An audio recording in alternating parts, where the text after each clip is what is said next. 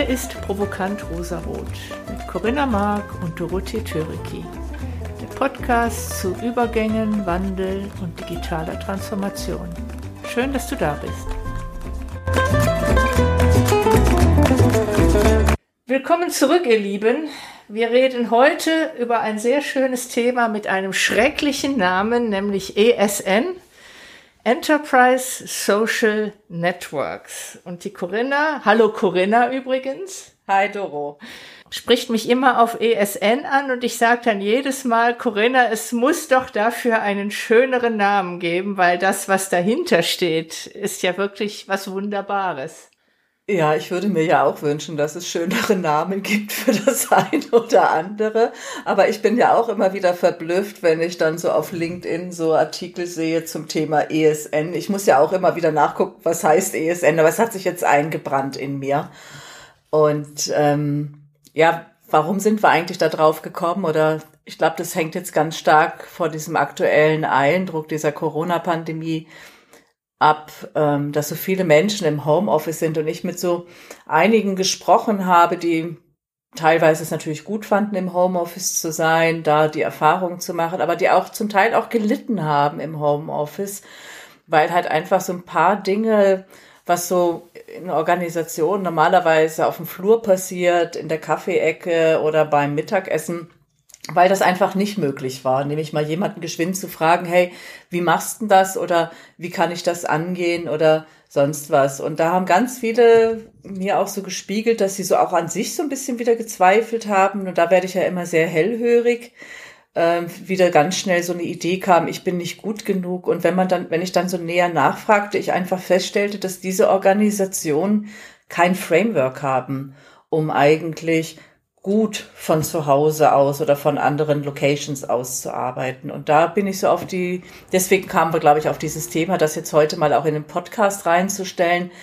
Die neue Welt ist nicht dadurch definiert, dass jetzt alle im Homeoffice bleiben. Also das ist, glaube ich, mal so eine Kernaussage. Würdest du dem zustimmen? Ja, und du hast ganz viele Dinge schon angesprochen, die ich gern mal mit dir nacheinander aufdröseln würde. Du hast angefangen, es fehlt die Kaffeeecke ein ganz wichtiger Punkt und wo man einfach mal fragen kann. Das ist so leicht dahingesagt. Ich möchte da mal ein bisschen, äh, ein bisschen mehr reinfühlen und mit der Lupe drauf gucken. Weil was ist denn eigentlich der Unterschied zu der Kaffeeecke oder meinetwegen auch ich gehe ins Büro von nebenan und frage jemand was? Was steckt da eigentlich dahinter, dass ich das nicht digital tue? Warum kann ich nicht, wir reden ja über Enterprise Social Networks und lassen wir erstmal Framework weg, sondern sind wir mal auf der ganz, auf dem täglichen Doing.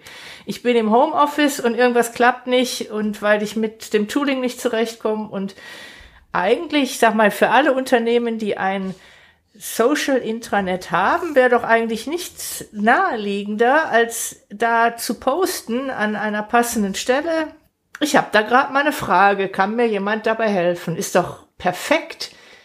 Was, was ist denn da so schlimm dran? naja, das ist ja dann öffentlicher, ne? Also in der Ecke habe ich da halt ja diese bilateralen Gespräche oder vielleicht in so kleineren Communities. Aber wenn ich das im Social Intranet mache, wenn ich das denn überhaupt schon habe, dann sehen das ja auch mehr. Ne? Das heißt, ich zeige irgendwie etwas von mir, wo ich glaube, vielfach in Organisationen noch die Idee in den Köpfen der Menschen ist, das kann ich nicht zeigen, wenn ich etwas nicht weiß. Ne? Also ich glaube, wir definieren uns sehr häufig darüber, dass wir gut sind, wenn wir was wissen und dass wir weniger gut sind, wenn wir etwas nicht wissen. Das heißt, da spielt auch sowas mit eine Rolle, das steht da jetzt für immer und jeder ja. kann es lesen und das kann auch einer in drei Jahren noch lesen, während wenn ich bei der, bei der Kaffeeecke mal einen gefragt habe, du kannst mir mal erklären, wie das geht, da kann ich denken, ach, das hat er in einer Woche wieder vergessen. Ja, genau. Ne, das ist so, das bleibt auf ewig. Und das sehen auch andere und auch andere können sich dann Gedanken darüber machen. Und da sind wir schon, glaube ich, mitten im Thema. Ne? Was habe ich als Organisation für eine Kultur? Ja, ist die, über das Wissen geprägt? Ist die darüber geprägt, dass man keine Fehler machen darf? Ist die darüber geprägt, dass Nichtwissen ähm, schädlich ist. Was mhm. ist das? Ja. Ist das nicht auch, ähm, ich will jetzt gar nicht so sehr springen, aber es kommt mir trotzdem sofort in den Sinn. Wenn ich das jetzt wahrnehme als Führungskraft, da, da sind, da sind welche, die, die kommen irgendwie nicht weiter, die haben irgendwie Probleme mit der Technik jetzt umzugehen und die fragen aber nicht. Ist das nicht dann schon eine sehr vornehme Aufgabe als Führungskraft zu sagen, okay, wenn die sich nicht trauen, dann frag ich halt mal was. Dann, dann gehe ich halt mal voran und ich frage mal, ich habe gerade ein Problem, mein Mikrofon tut nicht in der Videokonferenz. Woran kann das denn liegen? Kann mir da jemand helfen? Wird das schon helfen? Ja, natürlich würde das helfen, aber es setzt halt trotzdem voraus, dass ich einen Bewusstwerdungsprozess habe und dass es, dass ich anerkenne, dass es okay ist, Dinge nicht zu wissen. Also insofern, ja, wir verstehen uns ja beide sehr gut. Also ESN ist wirklich ein Wortungetüm und es drückt nicht annähernd das aus, worum es nämlich eigentlich geht. nämlich ja. dieses Menschsein und dieses Becoming Fully Human. Also wie werde ich denn wie kann ich mich zeigen? Und wenn eine Organisation sehr stark davon geprägt ist, dass die Führungskraft immer Bescheid weiß, dann ist die nicht die erste, die sich hinstellt und sagt, oh, ich habe jetzt aber echte Schwierigkeiten hier, wie ich das jetzt in den Zoom-Meetings mache oder wie ich dies mache oder wie ich das mache. Und natürlich gibt es in vielen Organisationen jetzt Digital Natives, die extrem fit sind in vielen Dingen und die man natürlich ganz locker fragen kann. Aber die Frage ist wirklich, wie machen das Organisationen? Und ich denke, da haben sich ganz viele überhaupt gar keine Gedanken gemacht. Aber ich glaube, es kommt zu Verwerfungen, die unnötig sind, weil wir einfach nur andere Perspektiven aufmachen müssen. Ne? Also mhm. ich bin nicht, ich bin gut genug, weil ich nicht weiß, wie das geht, sondern, naja, meine Firma hat jetzt irgendwie auch noch nicht so die Idee, wie können wir eigentlich gut miteinander arbeiten, wenn wir halt nicht mehr beieinander sitzen. Was würdest du denn machen, wenn ein Unternehmen dich beauftragt und sagt, hier irgendwie mit dem Homeoffice, es klappt nicht? Wie, wie wäre dein Ansatz? Naja, mein Ansatz ist ja immer sehr ressourcenorientiert und lösungsorientiert. Ich würde diese berühmte Frage stellen, einmal angenommen. Alles das, was heute belastend erscheint und was nicht so besonders gut funktioniert und so viel Kraft kostet, wäre auf einmal weg. Was ist denn dann anders? Ja. Mhm. Und das heißt, da haben wir ja dann schon mal so ein gutes Szenario, in welche Richtung es sich entwickeln sollte. Mhm. Und von dort aus dann zu arbeiten und zu gucken, und was braucht es denn jetzt in der Organisation, dass man mit einer kleineren Intervention schon mal vielleicht einiges schafft. Da kommt dann Butter bei die Fische, ne? Was braucht's denn? Ganz genau. Also wie soll es denn überhaupt sein? Ja, mhm. also ich glaube, das, was ich häufiger erlebe, ist, dass es dann mal irgendwie so eine Entscheidung kommt, ja, wir brauchen so ein Enterprise Social Network. Ja. Und dann frage ich natürlich immer, und wozu? Genau. Was ist denn dann anders? Was ist dann anders? Und das ist ja so eine Frage, die wird ganz häufig aus einer technologischen Perspektive betrachtet. Und das kann nicht sein. Das kann nicht sein. Wir müssen es im Endeffekt aus einer anderen, aus der menschlichen äh, Sicht heraus betrachten und aus der Sicht von Abläufen oder wie auch immer. Ja, was wollen wir denn erreichen damit? Und das ist aber auch unangenehm, weil das halt einfach nicht, ich kann es dann einfach nicht mal so geschwind mit dem Fingerschnippen umsetzen, sondern das ist ein wirklicher Prozess und das ist ein Entwicklungsprozess für Organisationen. Mhm. Sich mit sich selber zu beschäftigen. Wie läuft das denn eigentlich bei uns? Ja. Wie machen wir das denn eigentlich? Warum sind wir denn eigentlich an manchen Stellen so gut oder warum sind wir an manchen Stellen nicht so gut und wie gelingt uns das? Also wirklich fein reinzuspüren, wie machen wir das eigentlich heute, wenn es gut funktioniert? Oder auch wenn ich jetzt so sehe, so ganz, ganz viele Zoom-Meetings, die so stark getaktet waren, wo es aber eigentlich keinen Raum gab für menschliche Begegnung. Man ist einfach wieder zueinander geschaltet worden und hat dann Sachthemen bearbeitet. Ja. Wenn wir uns treffen, um unsere Podcasts aufzunehmen, ja, dann plänkeln wir immer ein bisschen davor. Wir werden warm miteinander. Ja, absolut. Das muss ich halt einfach berücksichtigen, ja. Und wenn ich halt mit jemandem im Raum bin, dann bin ich sozusagen alleine durch diese dass beide da sind, da bin ich warm geworden. Mhm. Das muss ich aber irgendwie schaffen, wenn ich halt nur noch virtuell mir begegne.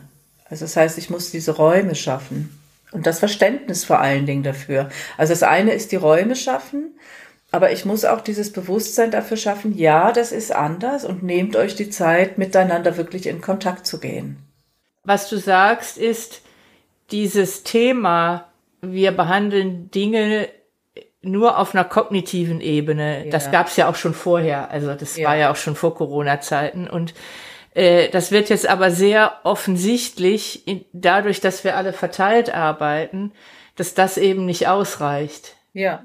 Die Schwachstellen, die äh, Defizite der etablierten Kommunikation werden jetzt offensichtlicher. Ist es das? Ja, ich glaube schon. Und könnte man auch sagen, wenn ich das mal etabliert habe, dass ich in jedem Zoom-Meeting mir Zeit nehme, wie, äh, diesen Raum zu nehmen, wie geht es dir? Ähm, und da auch das durchaus mit einer gewissen Ehrlichkeit äh, frage und auch beantworte. Also nicht nur how, how are you fine und dann geht man zum Thema ja. über, sondern wirklich auch mal sagt, mir geht's heute nicht gut, ich habe schlecht geschlafen oder so. Ja. Und ist dann ist dann schon der nächste Schritt. Dann, wenn ich das schon geschafft habe, das ist ja schon ein Schritt, wo ich mich offen zeige, um dann zu sagen, okay, wenn ich jetzt schon wenn es jetzt schon okay ist, in einem Meeting zu sagen, mir geht's nicht gut, ich habe Kopfschmerzen, was auch immer, äh, dass ich dann, dass dann die Hemmschwelle schon nicht mehr zu hoch ist, zu sagen, ich sitze hier gerade im Homeoffice und mein Mikrofon tut nicht äh, und ich traue mich jetzt einfach mal, das einfach im, im Intranet das Problem, was ich gerade habe, mal offen zu machen. Ob das reicht, das weiß ich nicht, weil ich ja dann auch, also dann muss man, glaube ich, von, von Organisation zu Organisation entscheiden. Was mir nur wichtig ist, Bewusstheit darauf zu lenken. Also einen Spot da drauf zu lenken und zu sagen, schaut euch doch mal an, wie geht ihr denn miteinander um? Und die Frage ist ja auch, muss ich sagen, ich habe schlecht geschlafen und habe Kopfschmerzen. Oder ob ich vielleicht einfach sowas sage, auf einer Skala, was weiß ich, von eins bis zehn. Eins ist, boah, heute ist mir gar nicht wohl oder heute ist irgendwie alles komisch oder wie auch immer. Und zehn, ich bin super im Flow und es kann gar nicht besser laufen. Wo seid ihr heute unterwegs? Ja. Und dann kann man einfach mal so eine Frage stellen und einmal angenommen, wie jemand sagt, ich bin auf fünf, dann zu fragen, okay, was müsste passieren, damit du auf sechs kommst? Was ist dann anders? Ja könnte man eine ganz kurze Runde machen oder einfach ein kurzes Spotlight, womit beschäftige ich mich jetzt heute gerade, dass die anderen auch wissen, womit sind denn die anderen gerade beschäftigt. Weil häufig geht es ja immer erstmal nur um Sachthemen und ohne dass man kurz sagt, äh, was mache ich denn eigentlich sonst noch? Nur weil jemand in dem Meeting ist, heißt es ja nicht, dass der eine volle Konzentration jetzt auf das Thema hat. Der hat ja auch vielleicht unter anderem noch andere Themen und das einfach in den Fokus zu bringen. Ja. Mhm. Also viel mehr drumherum. Also mir geht es im ersten Schritt, glaube ich, erstmal nur darum, tretet mal einen Schritt zurück, wenn euch irgendwas aufstößt und überlegt mal, was könnte denn da noch eine Rolle spielen, statt immer die Dinge gleich auf euch zu beziehen oder äh, zu sagen, ja, das funzt nicht. Ja, sondern wirklich diesen Schritt zurück und zu sagen, hey, was gibt's denn noch an Perspektiven? Also einladen, andere Perspektiven mal zu entdecken so dieses nicht alles auf sich zu beziehen, das ist ja auch abseits von Enterprise Social Networks ein Riesenthema. Das passiert ja nämlich genau immer dann, wenn ich gar nicht weiß, wie es dem anderen geht und der ist und der und der ranzt mich gerade an und das beziehe ich dann natürlich auf mich äh, wenn ich aber mehr über den anderen wüsste, wenn ich den sehen würde und ich wüsste, der hat gerade, was weiß ich, dem ist gerade jemand ins Auto gefahren und der hat jetzt keinen Bock auf den ganzen Versicherungskram und deshalb und dann komme ich noch und stelle dem eine Frage und dann ranzt der mich an und dann das muss aber nicht zwingend was mit mir persönlich zu tun haben. Aber das das kann ich nur äh, diese andere Sichtweise, von der du gesprochen hast, eine andere Perspektive, die kann ich ja nur dann einnehmen, wenn ich den anderen auch sehe und seinen, seinen, seinen Standpunkt oder so, wie er sich gerade fühlt, sehe. Ne? Korrekt. Nur dann geht, gelingt das eigentlich. Ansonsten kann das nicht gelingen, ja. Und im Büro, wenn wir uns alle dort treffen, dann nehmen wir natürlich viel mehr wahr von den Menschen, mhm. als wenn wir im Homeoffice sitzen und die punktuell in einem Zoom-Meeting erleben. Mhm. Wir nehmen ja nicht so viel wahr. Ja, es wird nicht ganz so viel zu uns hindurchgetönt. Ja. Das ist dann einfach eine Momentaufnahme. Aber das Interessante ist ja, wir arbeiten ja beide als Freiberufler und ähm, arbeiten ja beide auch von zu Hause aus und wir sind ja auch in zahlreichen Netzwerken unterwegs. Und wenn wir alleine mal daran denken, wie gestalten wir unsere Arbeitsbeziehungen? Also wir gehen ja auch in Dialog. Wir haben verschiedene Chaträume, in denen wir uns austauschen zu den verschiedensten Themen, wo wir uns begegnen. Und ich erlebe mich, dich und auch viele andere, die so arbeiten wie wir, auch immer in so einem persönlichen Austausch, wo wir uns auch über unsere Befindlichkeiten austauschen. Ja, ja, das stimmt. Also wir netzwerken an der Stelle, glaube ich, ein Stück weit anders ähm, heute schon oder schon seit Jahren. Einfach weil wir ja auch in dieser freiberuflichen Situation sowieso anders angebunden sind an andere Systeme.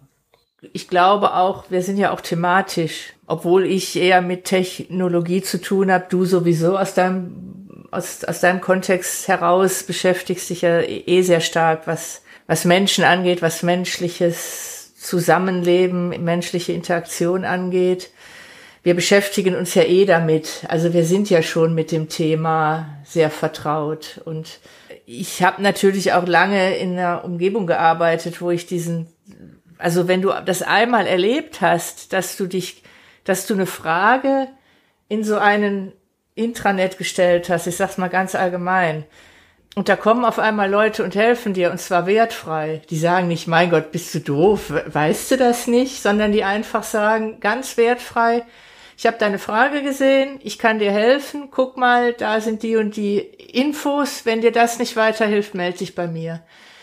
Mhm. Das macht ja was mit dir. Also da, da das war mein Aha-Erlebnis, wo ich dachte, boah, ist das toll. Was kann mir passieren, wenn, also es kann ja keine Aufgabe zu schwer sein, wenn ich die Möglichkeit habe, 300.000, und da ist es egal, ob es 300.000 sind oder 300 sind, äh, wenn ich die Möglichkeit habe, alle anderen Kollegen zu fragen und irgendeiner, der, der wird schon Hinweis haben oder sogar direkt die ja. Lösung. Und da, ja. das ist ja, glaube ich, wenn du das einmal erlebt hast, dann machst du vieles automatisch, auch wenn du aus der Arbeitsumgebung raus bist. Das, also zumindest war es bei mir so. Das hat sich dann so, so ins, in meine DNA übergegangen, dass ich schon gar nicht mehr anders kann. Ja, ich glaube, das ist es auch. Ne? Und es ist ja eigentlich auch, wenn man sozusagen in so eine Community einfach auch eine Frage stellt und diesen Schritt schafft, sich zu überwinden, ähm, wohlwollend mit sich umzugehen und nachsichtig mit zu sich zu sein, dass man das jetzt nicht weiß. Und wenn man dann sozusagen auch als Feedback begeistert, also begeisterte Rückmeldungen bekommt, ja, ja eigentlich hat man nichts anderes gemacht, als Komplimente an die anderen verstreut durch die Frage, dass es da welche gibt, die das eigentlich wissen und besser wissen als ich selber.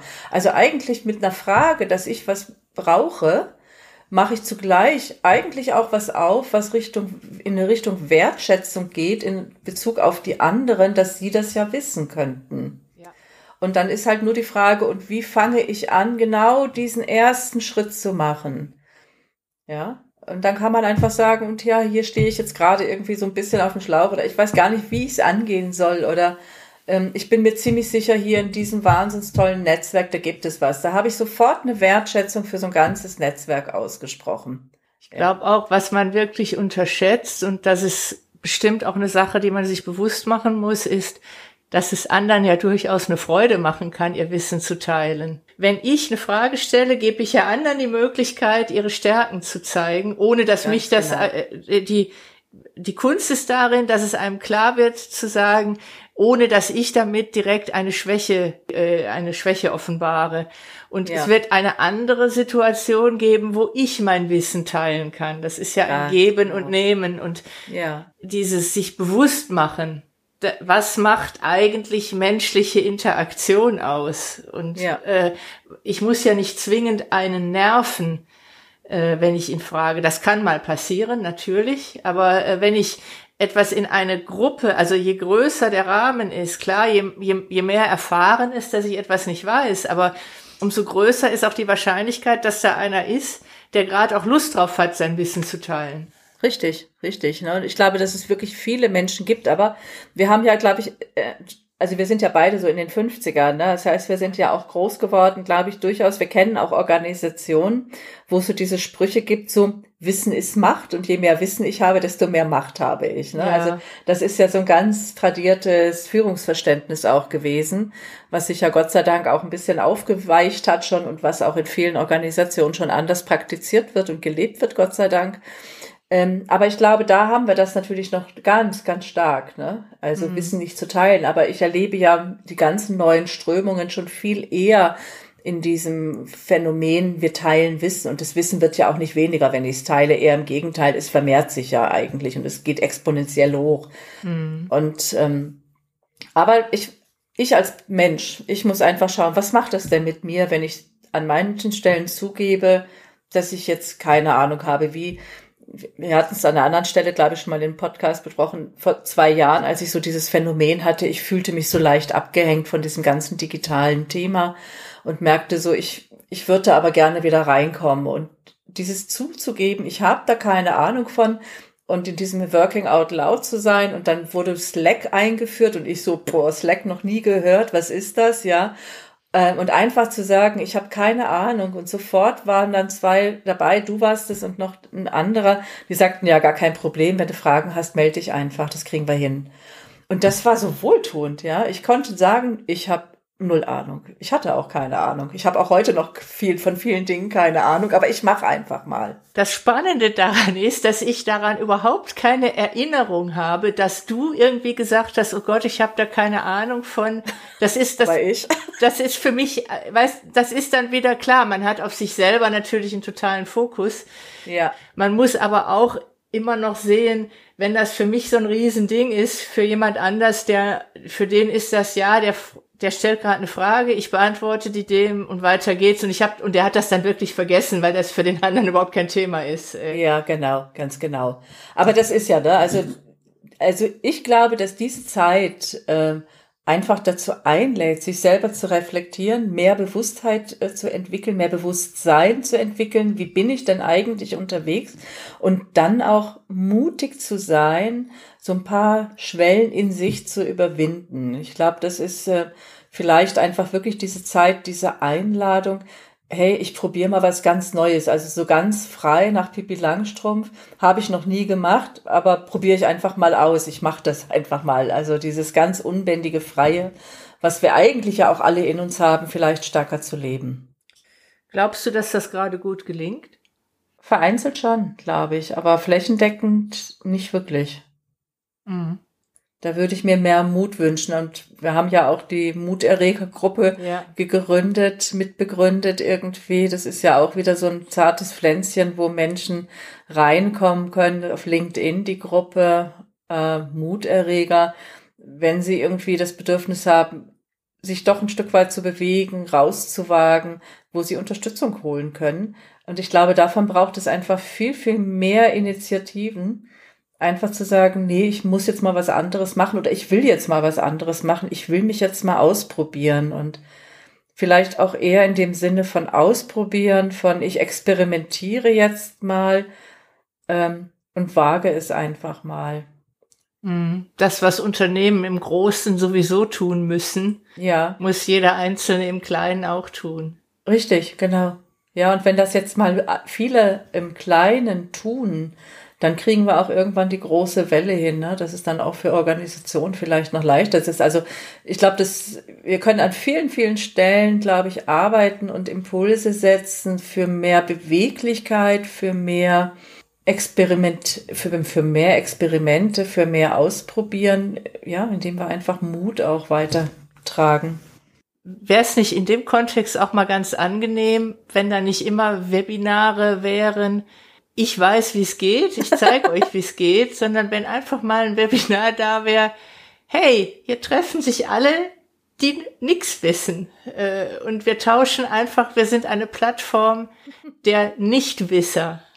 Wäre wär das was? Wäre das ein Impuls oder glaubst du, alle würden nur kopfschüttelnd weiterziehen und das hätte keine Sogkraft? Ich habe neulich mal eine kleine Veranstaltung gemacht, äh, so eine, da habe ich übers Nichtwissen gesprochen und habe auch eingeladen, nämlich die Kompetenz des Nichtwissens. Und mhm. ähm, da habe ich ein paar Kommentare dazu bekommen in dem Social Network, ähm, was das denn für ein Bullshit wäre. Oh, das kann man oh, ja, ja, nicht ernsthaft äh, so meinen. das ist aber schon sehr, sehr emotional Ja, abwertend. genau. Ja, weil das war jetzt ja auch inmitten der Corona-Krise, da lagen die Nerven so ein bisschen blank. Ähm, und interessanterweise, die Menschen, die dann tatsächlich drin waren in dem Zoom-Call und das miterlebt haben, ähm, die haben da wirklich was mitgenommen, nämlich dass diese Fähigkeit loszulassen und anzuerkennen, dass es einen Moment gibt, wo sie nicht wissen, dass das vielleicht auch hilfreich sein kann, weil es halt einfach Lösungsräume ermöglicht.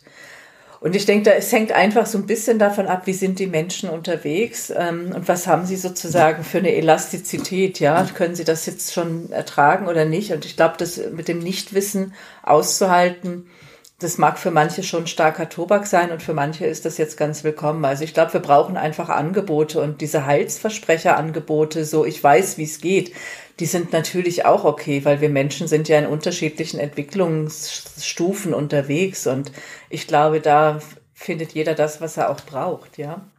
Aber ich denke, wir dürfen so mutig sein und tatsächlich sagen, na, wir wissen es eigentlich nicht. Mhm. Ja, also ich muss ganz ehrlich sagen, ich weiß auch nicht, wie die Welt in zehn Jahren aussehen wird, habe ich überhaupt keine Ahnung. Und nichtsdestotrotz habe ich manchmal eine Sehnsucht danach zu wissen, wie es in zehn Jahren ist. Ja, also ich bin da gar nicht frei von. Ja, also ähm, auch ich hätte gerne so eine Idee, so ist das. Ja, aber ja, aber es ist halt so nicht. Es ist anders geworden. Es ist äh, anders geworden und dieses Leben in dem Moment, dieses Leben in der Gegenwart, und das auch die Zeit so auf sich zukommen zu lassen, das ist halt was Neues. Vielleicht noch mal so ganz kleinen Exkurs. Es gab vor ein paar Jahren so diese, also merkte ich auf einmal tatsächlich, also es war schlagartig, es ist, hört sich so trivial an, weil eigentlich ist es ja klar, ne, dass ich nicht alles wissen kann.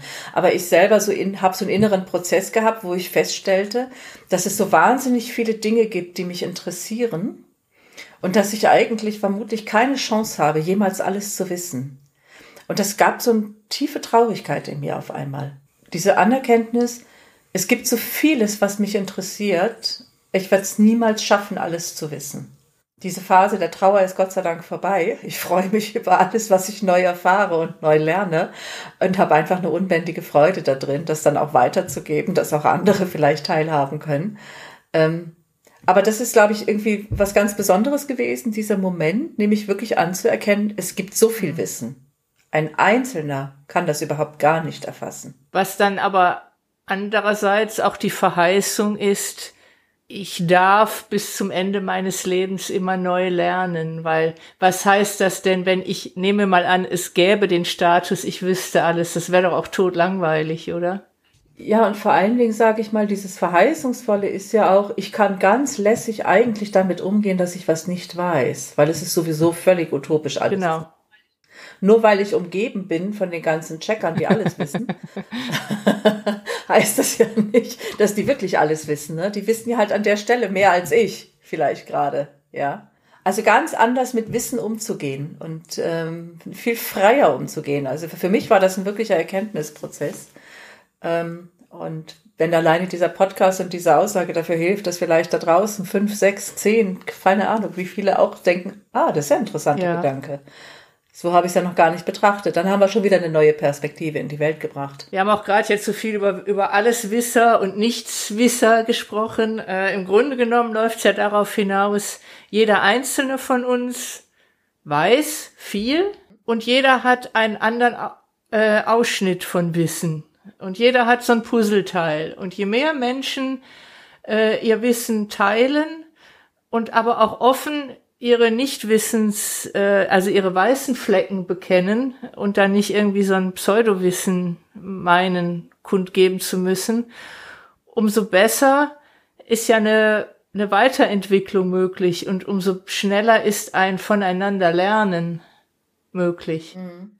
Also, ja. wenn ich mir dessen bewusst bin, ich weiß zum Thema X, weiß ich nichts. Ist aber nicht schlimm, weil ich weiß zum Thema Z etwas. Und ähm, wenn ich dieses Bewusstsein, also dieses Selbstbewusstsein habe, jeder hat seine weißen Flecken und jeder hat seine Kompetenzbereiche. Und äh, wenn wir uns in diesem Wissen begegnen könnten, wäre ja schon ein Riesenschritt gemacht. Absolut, absolut. Da gibt's so eine wunderbare Geschichte, die ich auch immer mal wieder nutze, nämlich die sechs Blinden und der Elefant. Ne, sechs Blinde, die an unterschiedlichen äh, Positionen vom Elefanten sind und den ertasten und den dann beschreiben. Sie beschreiben alle den Elefanten, aber der eine hat den Rüssel und der andere hat das Bein und der andere hat den Schwanz, was auch immer, ja, und ähm, die Stoßzähne. Da hat man das Gefühl, die beschreiben was anderes, aber sie beschreiben alle den Elefanten. Und wenn wir uns häufiger, glaube ich, dieses Bild vornehmen, ich glaube, dann wird es einfacher. Und wenn man mit diesem Gedanken vielleicht dann auch darüber nachdenkt, okay, so ein ISN, Enterprise Social Network, um mal wieder dieses Wort zu nehmen. Ja, ich finde auch, dass Techni Techniker eigentlich auch mal echt super, also viel bessere Namen machen könnten, ja. ja. Aber dann, wenn man das mit dieser Haltung beginnt, mhm. da kann man viel Storytelling machen als Organisation, dass Menschen solche Tools auch annehmen und das dann auch wirklich mit Leben erfüllt wird. Ja. Mhm. Aber es braucht auf jeden Fall das Bewusstsein dafür. Letztendlich redet, reden wir ja über wirkliche Basismechanismen äh, menschlicher Kommunikation. Letztendlich zeigt ja mal wieder eine Technologie, ein Enterprise Social Network macht offenbar, es funktioniert oder es funktioniert nicht oder wie es funktioniert, ist dann ein Spiegel, wie kommuniziert wird. Da macht Technik wieder etwas zutiefst Menschliches wieder sichtbar. Richtig, richtig, richtig. Das heißt, äh, man könnte es ja auch so sehen, so ein Enterprise Social Network ist für uns ein Spiegel oder ein Gradmesser, wo Kommunikation gut funktioniert, wo sie nicht gut funktioniert, wo wir vielleicht auch weiße Flecken haben? Könnte man so sehen, ne? Wenn ich jetzt so ein Enterprise Social Network einführe, ohne mir im Vorfeld Gedanken darüber zu machen, dann kann das natürlich auch sehr schnell, um das jetzt mal ganz salopp zu formulieren, ein Rohrkrepierer werden. Ja, dann passiert nichts. Wenn ich nichts tue, passiert auch nichts. Ja. Ganz genau. Ne? Und dann kann man sagen als Management, naja, wir haben ja alles getan. Wir haben Enterprise Social Network angeführt. Ja. ja, also das reicht nicht aus. Es reicht nicht aus, das Tooling zu haben. Wenn ich an so einen Prozess drangehe, dann habe ich einen wirklichen Organisationsentwicklungsprozess. Den muss ich wirklich begleiten. Äh, lass, also begleiten insofern, als dass ich die Menschen auch dahin hineinführen muss, mir als Organisation Gedanken darüber machen muss, wie will ich es denn eigentlich haben? Und warum will ich das überhaupt? Warum will ich das eigentlich? Genau, und warum will ich das haben? Naja, und wenn ich jetzt, sage ich mal, die Landschaft so sehe, dass erste Organisationen denken, nachdem wir es jetzt gelernt haben, dass es mit dem Homeoffice ja funktioniert, dass das ja vielleicht tatsächlich bedeutet, dass man weniger Arbeitsplätze vorhalten muss, dass man das ja realisieren kann.